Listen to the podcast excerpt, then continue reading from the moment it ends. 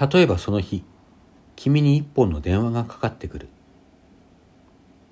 SNS を読むともなしに眺めていた君は手のひらの上でスマホが震えた時一瞬飛び上がるほど驚く。電話は長いこと連絡を取っていなかった実家からのものだ。元気かい？あんたちっとも連絡くれないからちょっと荷物送ったからね。年末は帰れないの？そんなたわいもない話に君は生返事をする。鬱陶しさと懐かしさの区別がつかないまま。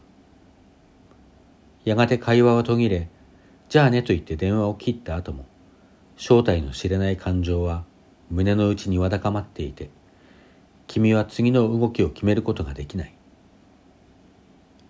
ぼんやりとベッドに寝転がったまま真っ暗になったスマホの画面を眺める。腹が減っているような気がするシャワーを浴びたいような気もするけれどもそのどちらもどうでもいいようにも思える。なんとなくメッセージアプリを立ち上げた指もすぐに行き場を見失う。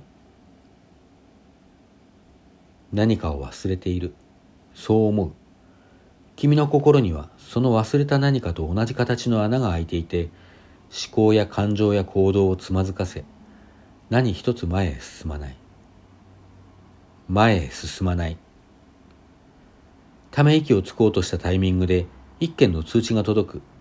その振動に吐息すら行き場を失う。友人からのものだ。